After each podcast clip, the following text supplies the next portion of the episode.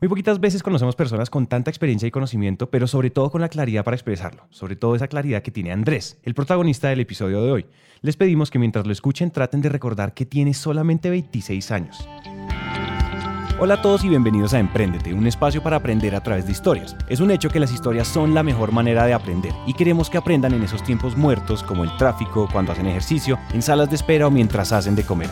Esos tiempos ya no son perdidos, son para que aprendamos juntos. Hola a todos, yo soy Santiago y les doy la bienvenida a un nuevo episodio de Emprendete. Me emociona mucho presentarles al invitado de hoy porque estoy seguro que les va a pasar lo mismo que a mí, simplemente no van a querer que se acabe. Lo contactamos por su empresa actual llamada Agenda y entonces descubrimos que... Agenda es mi séptima empresa y hubo aprendizajes en las anteriores bastantes. empecé como hace 7, 8 años y desde que tenía 17 años, una cosa así. Pero no creas que estoy orgulloso de eso, al contrario, hubiera preferido haber montado una sola y haberla hecho bien desde hace 7 años que haberme puesto con tantas cosas. Sí, con es parte de los aprendizajes, de hecho. Entonces he tenido varias cositas antes de haber montado Agenda y hay varias cositas que creo que pueden ser útiles. Con ustedes Andrés Sarrazola y como acaban de escuchar, con apenas 26 años ya tiene 7 empresas y un recorrido y una experiencia de emprendimiento que hizo que conversar fuera una delicia. La conversación con Andrés tuvo tanta carne, tanta historia y tantas lecciones que decidimos partirla en tres. En esta primera parte, Andrés va a contarnos sobre su historia y en los siguientes episodios vamos a profundizar en otros temas. Entonces, para no dar más vueltas, la historia de Andrés comienza, como muchas, entrando a la universidad. Escuchen una historia de contexto para emprender por error. Pues bueno, te cuento que inicialmente, digamos que esto empieza creo que mucho más atrás, cuando iba a entrar a la universidad, que pasó algo muy curioso que creo que definió para bien, en mi caso, el destino de ser emprendedor. Y es que, si bien desde chiquito mis papás me decían que era emprendedor porque salía a vender los juguetes y otras cosas, la verdad es que nunca tuve un contexto emprendedor porque pues mis papás fueron profesores, tanto mi papá como mi mamá, entonces no tenía como ese bichito del emprendimiento en ninguna parte. Pasa que mi papá quería que yo pasara a una universidad pública muy buena, que pues, en este caso es la Universidad de Antioquia, y a la, o a la Universidad Nacional, y resulta que yo me presento y estaba con unos amigos en un café internet y un amigo empieza, todos empezamos a dictarle nuestros, nuestros numeritos, pues ni siquiera tenía cédula, sino tarjeta de identidad, para que él revisara todos. Entonces éramos como siete compañeritos y cada uno le dictaba el número, él decía, no, no pasó, y otro, el numerito, no, no pasó, y yo le di el mío, no, no pasó, y así se fueron todos y bueno, ninguno pasamos. El caso es que por eso y para no quedarme haciendo nada, pues busqué una carrera que me pareciera interesante y en ese tiempo busqué ingeniería aeronáutica con la ayuda de mi papá y entré a la, a la UPB, que es una universidad privada. Y cuando llevaba un mes en la UPB, me llaman de la Universidad Nacional a preguntarme por qué no acepté el cupo si yo había pasado a la universidad. Y yo me quedé como, ¿what? ¿Cómo así? ¿Qué pasó? Él me dijo, sí, pasó, pasó con buen puntaje. Y yo, no, no, no, no puede ser, yo no pasé. No, no, si usted pasó. Y a todas esas, cuando yo fui otra vez busqué, porque todavía están los resultados, efectivamente había pasado y había pasado con muy buen puntaje a ingeniería civil. Pero yo ya estaba en la UPB, ya me había gustado y ya no podía tampoco. Me dijeron que hasta me iban a vetar como cinco años. Entonces, literalmente, el compañerito se equivocó metiendo el número mío y metió el número que no era y por eso terminé en una universidad privada. Pero lo que desencadena de ese punto es que el contexto en el que me rodeé era de puros amigos empresarios, que los papás eran empresarios, que ellos tenían alma de empresarios, que uno quería traer un container de China a vender una cantidad de cosas, otro quería montar un negocio no sé qué, otro ya vendía repuestos de no sé qué cosa. Y empecé en ese contexto y de alguna forma me dejé contagiar positivamente de, todo esto. Lo primero que insinúa Andrés ya es poderoso y es lo determinante que son las personas que nos rodean. Si la gente a mi alrededor es recursiva y propositiva y emprendedora, a mí algo se me pega. Si eso está en las conversaciones cotidianas, pues a mí algo se me pega y si no, pues de pronto no se me pega. Lo que sigue es lo que llamamos aprovechar una coincidencia. Y también por otro azar de la vida completamente extraño, mi tío estaba buscando en internet trabajo y estaba buscando en Computrabajo Internet y se encontró con algo que le pareció muy gracioso y es que decía, se busca gomoso de Internet. y entonces mi tío a, forma de chiste me mandó la URL y me dijo como, ve, mira, como para vos. Y leo yo y dice, se busca gomoso de Internet, que le guste pasar tiempo en el computador, que, que quiera aprender cosas nuevas. Y yo, eh, pues, voy a aplicar, tenía 17 años o 16, una cosa así por el estilo. Me acuerdo que mandé una hoja de vida, yo sin saber que era una hoja de vida, cogí un documento ahí de Word y ni siquiera le puse foto porque no tenía una a la mano. Me acuerdo que le puse un recuadro negro con dos rayas rojas en forma de X y lo mandé. Mando yo el correo y se me devuelve automáticamente un correo diciendo tiene 15 minutos para responder esta encuesta. Eh, como parte del proceso de selección. Y la encuesta era responda qué es Google Analytics, qué es Google AdWords, qué es Google Chrome y otra cantidad de preguntas que hoy son triviales, pero pensemos en siete años atrás o ocho años atrás, era una cosa que muy poca gente sabía. Yo no tenía ni idea. Yo fui a Google y empecé a buscar y obviamente no caí en la trampa de copiar y pegar porque sabía que me iban a pillar, sino que entendí que era cada una de esas cosas, escribí y sí, señores, me llamaron a la entrevista. Fui yo a la entrevista, era una agencia de marketing digital con otras ocho personas, todos vestidos súper bien, con corbata y con todo. Yo ni siquiera sabía que había que ir vestido así. Me fui con una camisa cualquiera. Parecía un niño, literal. Hasta me dijeron que qué estaba buscando allá. Yo dije que iba por una entrevista y ni me creyeron. Y, y hacen una entrevista. La persona que me hace la entrevista justamente es, es hoy una persona muy reconocida en el medio también, que es el CEO de Alegra. Eh, que fue mi primer jefe hace 7, 8 años, de Alegra el software contable, pero en ese tiempo él solamente tenía la agencia de marketing digital y otra, y otra cosa, y el tema de educación, y efectivamente empiezan a hacer las preguntas, y es muy curioso porque como que yo no sabía nada del tema, aunque estudié un poquito, pero como que veía que lo que respondía la otra gente no tenía sentido y yo estaba tratando solamente de utilizar el sentido común. Me acuerdo que en las preguntas era usted cómo hace una campaña en Facebook y hubo un señor de corbata bien vestido que responde algo como, no, yo me creo un perfil de mujer y empiezo a agregar gente y le escribo por chat y yo, yo no sabía. Yo no sabía, pero yo, yo ni siquiera sabía hacer campañas de marketing, pero yo veía que eso no tenía sentido y traté de responder con mi sentido común y seguramente por azares de suerte quedé seleccionado y trabajé durante un mes en la agencia de marketing y fue solo un mes porque el horario de la universidad no me dio porque las universidades privadas tienen horarios en la mitad de la nada y me tocó renunciar y fueron las cosas más difíciles que me ha tocado hacer porque él se sentaba conmigo, me explicaba, me decía que era AdWords, que era Analytics, fue un excelente jefe y, y bueno. Andrés tenía 16 años y ya estaba trabajando, pero no necesariamente por necesidad. Él entendió que el conocimiento valioso no estaba solamente en las universidades. Salgo de ahí sigo trabajando con él incluso en proyectos freelance. Y luego, como ya sabía un poquito de AdWords, me dio por una convocatoria de freelance que había en Internet para una agencia, una empresa de, de, empresa, de una empresa, perdón, de, de, clases particulares en España. Entonces, como yo sabía un poquito de AdWords, me postulé, eh, me terminaron dejando para el trabajo freelance, pero a la vez me dijeron que querían hacer una expansión y que por qué no me convertía yo en el director de marketing para esa empresa. Entonces yo acepté, me tocó contratar tres personas, por primera vez era jefe y tenía que, eh, digamos, manejar algo contraté unas personas que pues, yo tenía, no sé, 18 años y ellas tenían 25, 27, mm. y la vez que nos conocimos fue bien impactante para ellos y para mí, y, y, ahí un poco aprendiendo a manejar un equipo. También trabajé más o menos durante un mes y medio, me salí porque eh, no me estaban pagando a tiempo y un par de cosas que, que no me gustaron y, y, preferí salirme. Y por otro de los azares de la vida, esto es todo un juego de azares, digo yo, Resulta que una, una niña que vivía debajo del apartamento donde yo vivía siempre me decía que si le ayudaba a organizar el computador, porque ya saben que creen que todos los que manejamos temas de informática somos buenos arreglando computadores. sí, sí, sí. Entonces, que, que, fuera, entonces yo fui y le arreglé el computador y después me dijo, venga Andrés, ¿usted qué sabe arreglar computadores? Es que mi tía necesita una página web, que tampoco nada tiene que ver, pero resulta que, que, que yo dije, pues yo no sé, pero yo conozco a gente que sí sabe, pues hagámosle. Y entonces yo empecé ahí y luego otro amiguito me dijo lo mismo de la universidad. Para esa época ya me había pasado ingeniería informática. Y yo dije, pues aquí hay un negocio. Entonces le dije a mi papá que quería montar una empresa imagínese apenas con dos clientecitos y sin saber nada, y, erróneamente también quería montar una oficina apenas con dos clientes, entonces le dije a papá que si me, prestaba y me prestó 3 millones de pesos, eh, y fui alquilé una oficina en Medellín, una oficinita chiquitica que se le veían los ladrillos, era una cosita de nada, literalmente cabían tres personas o dos, se le veían los ladrillos por todas partes, unos tubos del edificio de arriba como el baño y sonaban y todo, era muy curioso, entonces alquilo yo la oficina, eh, y empiezo ahí, monto un escritorio que ni siquiera era un escritorio porque era una parte de la cama. Yo tenía una, una cama de dos pisos, entonces cojo una parte de la cama y la volteo y se vuelve un escritorio. Y así empieza Nuclear Agencia Digital, que fue mi primera empresa, que duró siete años hasta que finalmente la vendí. Y, y, esa fue mi primera empresa. Entonces empiezo yo a, tratar de entender un montón de cosas que no entendía, a tratar de, de estrellarme y, yo mismo lo tenía en la mente que lo que necesitaba era estrellarme muy rápido para poder tratar de aprender. Entonces empecé con la agencia de marketing digital que empezó solamente haciendo páginas, pero luego empezó a hacer ya cosas un poquito más profesionales con AdWords, con estrategias de marketing y cosas que pues empezaban a tener un muchísimo más sentido. Muy joven y gracias a su proactividad, Andrés ya estaba montando su primera empresa. El problema es que muy pronto estaría con la segunda. Pero luego empiezo yo con uno de mis aprendizajes como más fuertes que tuve y es el tema del foco. Entonces aquí me empieza un desenfoque horrible que si yo tal, probablemente hubiera seguido con esa empresa, tal vez hoy sería una agencia pues bastante grande, eh, si hubiera seguido bien, pero no, empiezo con el tema del desenfoque. Entonces dije yo, hombre, si yo trabajé por una empresa de clases particulares en España, literalmente allá se, hay un montón de empresas a las que usted puede llamar para que le manden un profesor de matemática, química o física y se pelean. Y yo dije, pues acá en Medellín no hay ninguna, ¿por qué no monto yo la primera? Y monté una cosa que en su momento llamaba clases particulares Medellín, contrato a una persona para que empiece a trabajar en ese lado y empezamos simplemente a llamar profesores que, quisieran ganar en clases particulares, a coger todo ese sector medio informal de tarjeticas y, cositas en los, en los postes donde dice que doy clases de matemáticas y a formalizarlo un poco. Y ya había montado yo mi segunda empresa y estaba un poquito tal vez orgulloso de tener dos empresas y la gente me preguntaba, yo le decía que tenía dos empresas y, y sonaba bonito, pero ya vamos a ver que, que en realidad no. Y entonces pues ya tenía esas dos empresas y empezamos a crecer, la agencia empezó a crecer, empiezo yo a contratar más personas, la empresa de clases particulares también, teníamos ya 500 profesores en Bogotá, Cali, Medellín y en marketing digital pues digamos que era en cierta forma pionero porque no mucha gente sabía del tema y yo ya tenía la, la experiencia de saber dos, tres cositas.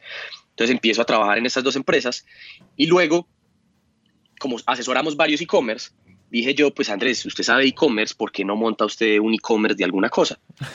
y ya teníamos varios e-commerce como clientes en la agencia, entonces, mire, también erróneamente digo yo, pues bueno, ya puedo montar un e-commerce, ¿de qué lo monto? Entonces empecé a buscar varios sectores, ni siquiera uno en el que yo conociera, y terminé montando un e-commerce en el sector de las mascotas. Y yo en esa época, pues hoy tengo un gato que quiero mucho, se llama Titan, pero en esa época no lo tenía y no, no sabía absolutamente nada de mascotas. Y dije yo, pues sé e-commerce, con eso tengo, venga, montemos un e-commerce y efectivamente monto yo un e-commerce de mascotas. Así es, como ustedes acaban de escuchar, Andrés seguía estudiando y tenía una empresa de marketing digital, un e-commerce de mascotas y un portal online para profesores. La cosa, la cosa estaba en que se le estaba saliendo de las manos. Entonces nos pasamos a una oficinita ya más grande, ya éramos varias personas, ya era supuestamente tres empresas, y con la ventaja de que como tenía la agencia de marketing, pues el e-commerce no me valía sino tiempo, entonces nosotros mismos hicimos el e-commerce, montamos todo, y se veía como un e-commerce supremamente profesional. La verdad es que en su momento se veía muy bien, pero no teníamos ni idea de e-commerce en, términos de operaciones, de logística, no teníamos idea de nada. Con decirle que cuando hicimos el primer pedido de, concentrados para mascotas, todos debajo de nuestros escritorios teníamos concentrados, mascotas para juguetes, teníamos de todo. Eso no tenía higiene de nada, empezamos por eso. Y, da también la curiosidad y la suerte que a la semana que montamos el e-commerce nos llaman de Falabella y nos dicen, Andrés, es que vemos que ustedes estamos buscando a alguien para que maneje nuestra división de, de, de, de la parte de mascotas en falabella.com como Falala.com también es una especie de marketplace, todo viene de nombre de ellos, pero hay varios proveedores detrás que ellos certifican y hacen todo pues un proceso para que salga bien y nos dicen, estamos buscando a alguien que sepa e-commerce en esto, para que sepa de logística, bla, bla, bla, bla, bla, y se ve que ustedes tienen un montón de experiencia, vimos el sitio, fue el que más nos gustó y nosotros sin saber nada, le digo yo listo, el man cogió un vuelo a Medellín y nos encontramos en, en un hotel y finalmente terminamos firmando un acuerdo con ellos que para cualquiera hubiera sido como, como Eureka, esto fue lo mejor que pasó, pero para nosotros terminó siendo lo que finalmente nos quebró. Antes de contarles qué pasó con Falabella, escuchen qué sigue. Y la cosa se pone peor. Pero voy a dejar eso en pausa para continuar con que, además de todo, a mí se me había ocurrido hace rato una idea con mi papá, pero estoy hablando que cuando no habían smartphones, eh, que una vez que nos fuimos a sacar el pasaporte y nos daban esperando como seis horas allá y no nos podíamos mover ni a comernos nada porque no sabíamos si nos iban a llamar, a veces me ocurrió de por qué no hay una aplicación en la que uno pueda revisar el turno del celular, eh, desde el turno que tiene desde el celular y se pueda mover y le calcule el tiempo.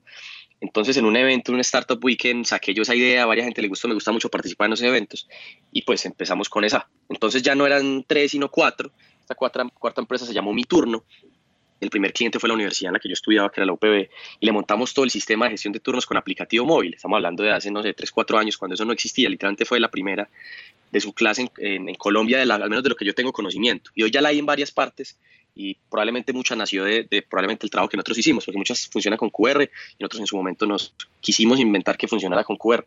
Y efectivamente funcionaba, efectivamente usted pasaba el celular por el QR y le decían qué turno iba, al final calificaba. Era una cosa impresionante y funcionaba bastante bien. Entonces en ese momento eran cuatro cosas y aparentemente cuatro grandes y si alguien lo veía desde afuera decía este man está montado y ya, ya no le llamábamos cada empresita, sino que le llamamos el grupo nuclear y éramos el grupo y las empresas del grupo. Y eso haga de cuenta pues que, que, que, se veía aparentemente que todo iba bien. Pero aquí es donde se empieza a desmoronar el asunto. El tema es que yo tenía cuatro cosas que hacer, esas cuatro, porque no, cada una no tenía como un director o un gerente o algo así, sino que básicamente yo tomaba las decisiones de todo al final, grave error. Entonces yo un día estaba viendo por qué la, la, la campaña de marketing no funcionó, al otro día estaba viendo por qué no nos trajeron los que eran, al otro día estaba viendo porque el profesor llegó a tarde a la clase y al otro día porque el sistema de gestión de turnos en UPB, la impresora no está funcionando. Y además tenía clases. Yo me estaba, me estaba, enloqueciendo de una forma impresionante y pues, claramente todo lo empecé a hacer mal porque pues obviamente no le dedicaba el tiempo. Si solo tener una empresa es una cosa compleja, difícil que puede uno llevarse toda la vida en eso y las 24 horas, imagínese tener cuatro cosas más el estudio eso no tenía sentido razonable. Ahora, no sé Elon Musk cómo hace para tener Tesla, SpaceX y todo. Pero tiene una gente talentosísima dirigiendo cada una de esas cosas. Pero yo no soy Elon Musk, entonces obviamente me quemé horrible. Al parecer ese cuento de que el que mucho abarca, poco aprieta es más que cierto cuando hablamos de emprendimiento, porque pues simplemente somos personas finitas.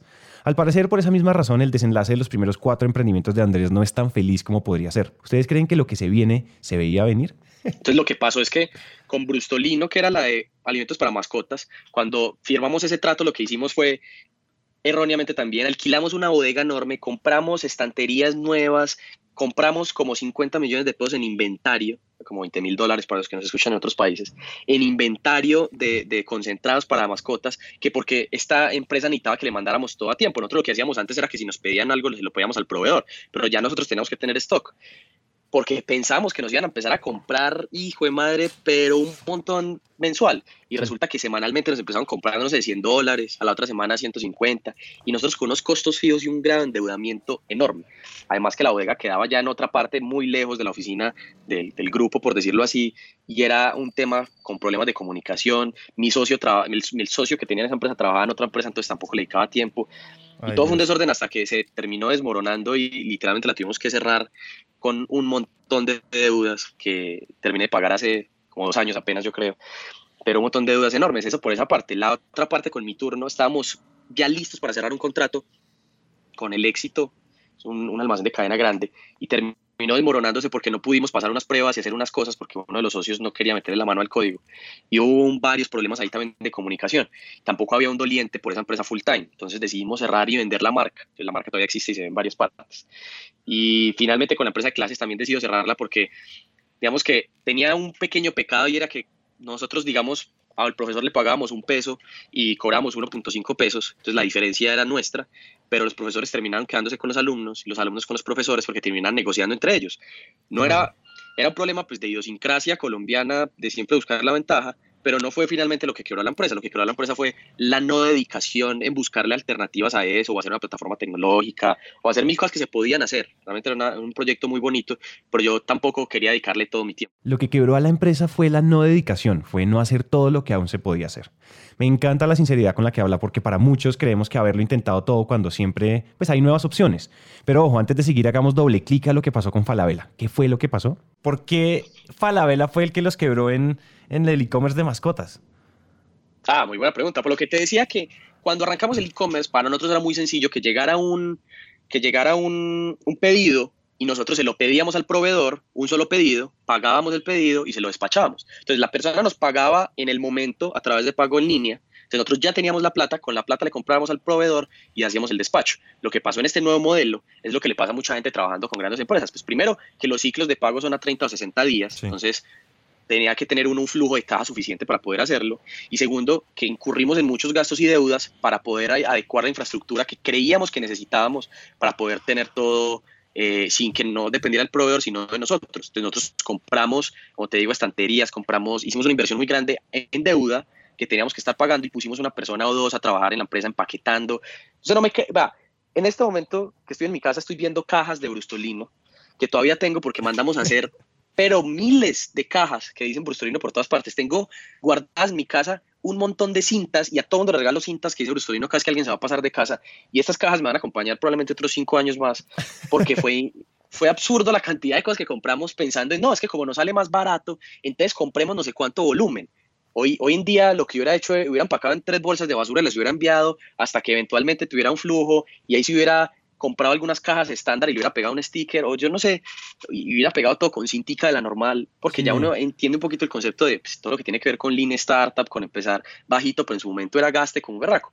Y, y, los, y conocíamos, pues hoy hay una gente que se llama Ciudad de Mascota que están supremamente posicionados y yo conozco a, todos los cofundadores de allá y me decían que era un negocio que sin inversión era muy complejo de funcionar porque los márgenes son muy bajitos y porque un margen, para que te hagas una idea, en concentrados del 15%, del 14%, y sin hablar del envío que le baja, si uno tiene envío gratis, le baja lo que quiera. Imagínese un, concentrado de esos grandes, de esas bolsas grandes que uno ve, enviarlo a San Andrés, es un dolor de cabeza. Eh, le, cuesta a uno más el envío que lo otro y si uno tiene envío gratis es, es, es un dolor de cabeza. Entonces necesita uno empezar a tener volúmenes muy grandes que van a requerir mucha inversión. Entonces, en nuestro caso, pues, primero no teníamos el flujo de caja y aunque veíamos que las ventas aumentaban, nos íbamos a demorar dos años perdiendo 5 mil dólares mensuales y no teníamos de lejos para hacerlo. Entonces nos terminó quebrando en el hecho de que digamos, no fue culpa de ellos, sino que fue completamente culpa de nosotros, pero el, tener que incurrir en todo eso, pues necesitaba alguien con un músculo financiero que no éramos nosotros. Entonces, retomando, el e-commerce muere, el emprendimiento de profesores también, y Andrés decide dedicarse a la agencia de marketing digital. Sin embargo, cuando ya las palabras de Andrés parecían sensatas y su decisión de enfocarse en una sola cosa tenía mucho sentido, llegaron más ideas y más proyectos y entonces otra vez muy poquito foco. Entonces vuelvo y me quedo solamente con la agencia de marketing y digo, vamos a meterle la ficha a esto. Nos ganamos un proceso de aceleración de Google eh, que nos lo dieron acá en Medellín, porque éramos una de las agencias en Colombia que más presupuesto gastaba, porque teníamos ya clientes muy grandes. Entonces nos empezamos a enfocar. Y luego lo que dijimos es, hoy marketing digital no era lo que, era, lo que fue cuando empezamos, que era como, ay, esta gente sabe marketing digital, sino que ya era tan especializado como en el tema médico, que usted no va a operarse el corazón con un médico general. Entonces ya alguien necesitaba solamente gente para AdWords o solamente gente para redes sociales. Era muy, muy específico. Entonces dijimos, acortemos los servicios que tenemos y quedémonos solamente en una vertical, y fue donde escogimos la vertical del turismo, primero porque nos gustaba mucho y nos sentíamos emocionados de trabajar en eso, y segundo porque la mayoría de nuestros clientes tenían que ver con turismo. Entonces, en una agencia de marketing lo que pasa es que uno tiene que conocer muy bien a su cliente, y cada cliente tiene ciclos de venta muy diferentes y un sinfín de cosas, entonces dijimos, dediquémonos a turismo, y empezamos a estudiar sobre turismo, a hacer cursos en línea, a hacer un montón de cosas para poderle prestar un mejor servicio a los clientes. Pero vuelvo y caigo en el error del desenfoque, y digo, pues montemos un medio de comunicación para turismo, porque así podemos llegar más fácil a los clientes y luego venderles eh, los servicios de la agencia. Entonces monto el medio de comunicación, pongo una persona, luego eh, con otra persona me dice que tiene una muy buena idea para manejar tours, entonces digo, pues invirtamos ahí, hagámosle la aplicación y, tratemos de ayudar, hacemos eso, y luego finalmente también me junto con, con, con una persona que hoy es mi socio de Agenda y se nos ocurre finalmente también montar agenda, entonces montamos agenda, pero ponemos a otra persona a dirigirlo. Entonces nuevamente vuelvo y caigo en la trampa de que nuevamente existe el grupo de cuatro empresas con la supuesta ventaja, entre comillas, tenía yo que cada persona tenía, que cada empresa tenía un doliente y que ahora sí iba a funcionar lo suficientemente bien. Sí. Pero vuelve y se repite la historia como un déjà vu igualitica y vuelve y se desborona todo por lado y lado porque yo igual y tengo que estar pendiente de todo y probablemente o no encontré las personas adecuadas o, fue error mío nuevamente, seguramente más lo segundo. Entonces vuelvo otra vez y dejo todo, digo voy a vender la agencia y no me voy a dedicar más en eso, la termino vendiendo eh, no con, con, las intenciones de hacerme rico, sino con las intenciones de poder trabajar uno o dos años sin tener que preocuparme por plata y poderme dedicar a otra cosa y asumir ese riesgo. Como se dieron cuenta, ya es hora de hablar de Allenda, la empresa actual de Andrés, pero antes terminemos de contarles qué pasó con las otras empresas que estaban en marcha. Y hagan mucho énfasis en esta frase cuando la escuchen. Haga una sola cosa y hágala bien. Eh, dejamos caer la otra empresa de tour, cerramos la empresa de, de, del medio de comunicación y digo, ahora sí Andrés, en serio, haga una sola cosa y hágala bien entonces me dedico solamente y full time a Agenda. Entonces entro nuevamente a trabajar solamente en Agenda y veo cómo las cosas empiezan a mejorar en todos los sentidos. Desde el punto de vista económico empieza a mejorar porque ahora puedo tener lo que nunca tuve, que era tener un salario, sino que siempre tenía un revoltijo enorme entre la plata que era de la empresa, la plata que era mía y otro sinfín de cosas y aquí trato de colocarle un sentido, ya un poco con la experiencia de todo, pues la empresa es una una cosa es que yo sea socio accionario, otra cosa es que yo a la vez soy empleado de mi propia empresa y como eso pues tengo un salario. Y entonces empiezo a trabajar en Agenda, empezamos mi socio y yo también se viene full time a la empresa porque él también tiene una agencia de marketing y empezamos a, emprender en Agenda como producto. Yo quería pasar de una empresa que, pasara, que prestara servicios a una empresa que, que hiciera un producto que se pudiera vender.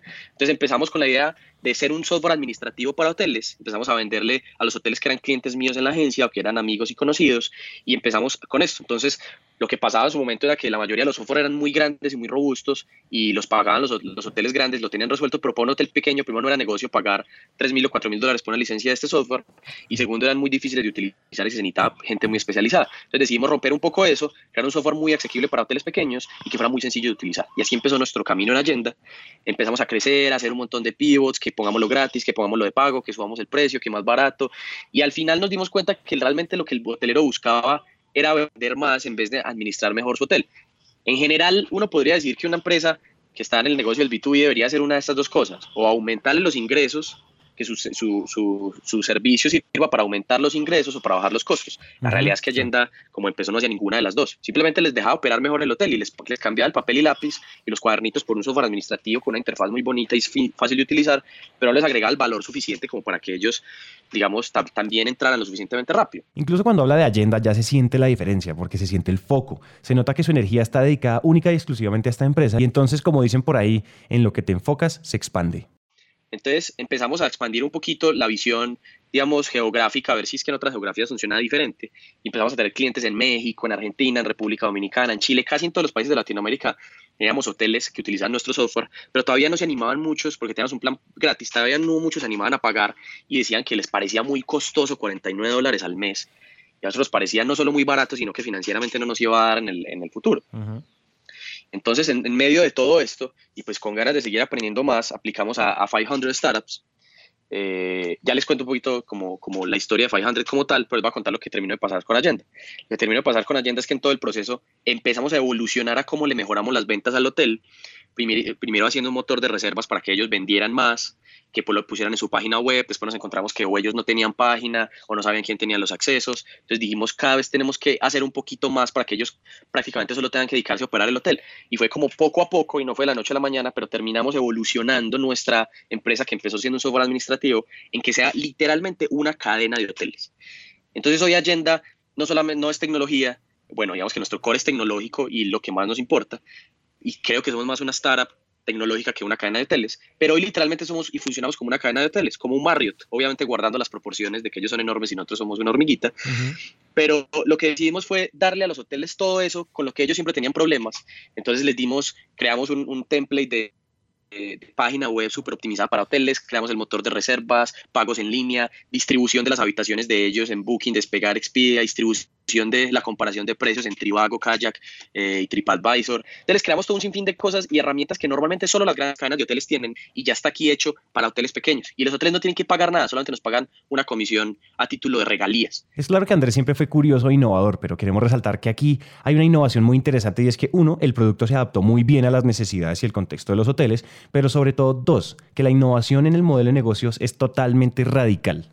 Entonces eso fue lo que hicimos eh, y ellos, pues obviamente hoy están mucho más contentos porque de tener un costo fijo llamado 49 dólares, hoy tienen algo es que les incrementa las ventas. En realidad hay hoteles que les hemos incrementado hasta un 80% de las ventas versus el mismo mes del año pasado, porque además también les hacemos marketing digital. Entonces lo que hice fue coger todos los conocimientos que tenía desde antes, aplicarlos en los hoteles, hoy les hacemos marketing a los hoteles les ponemos nuestra marca, les distribuimos las habitaciones, aumentan las ventas y nos quedamos con un 8.5% por concepto de regalías. Entonces, un hotel que nos pagaba 49 dólares a regañadientes, hoteles que nunca nos lo pagaron porque les pareció demasiado caro, hoy nos pagan una factura de mil dólares felices de la vida porque les estamos aumentando mucho las ventas. Entonces, ese fue como el cambio de paradigma que hicimos y eso es en lo que estamos hoy. Todavía somos muy chiquitos y, y bueno, la cadena de hoteles más grande de Colombia tiene 25, entonces no es nada raro que podamos llegar allá en un año pero es más una, un vanity metric, como dicen, es una métrica de vanidad porque guardando las proporciones, 25 hoteles enormes, un solo hotel de esos vende más que cuando tenemos otros 25 hoteles pequeños,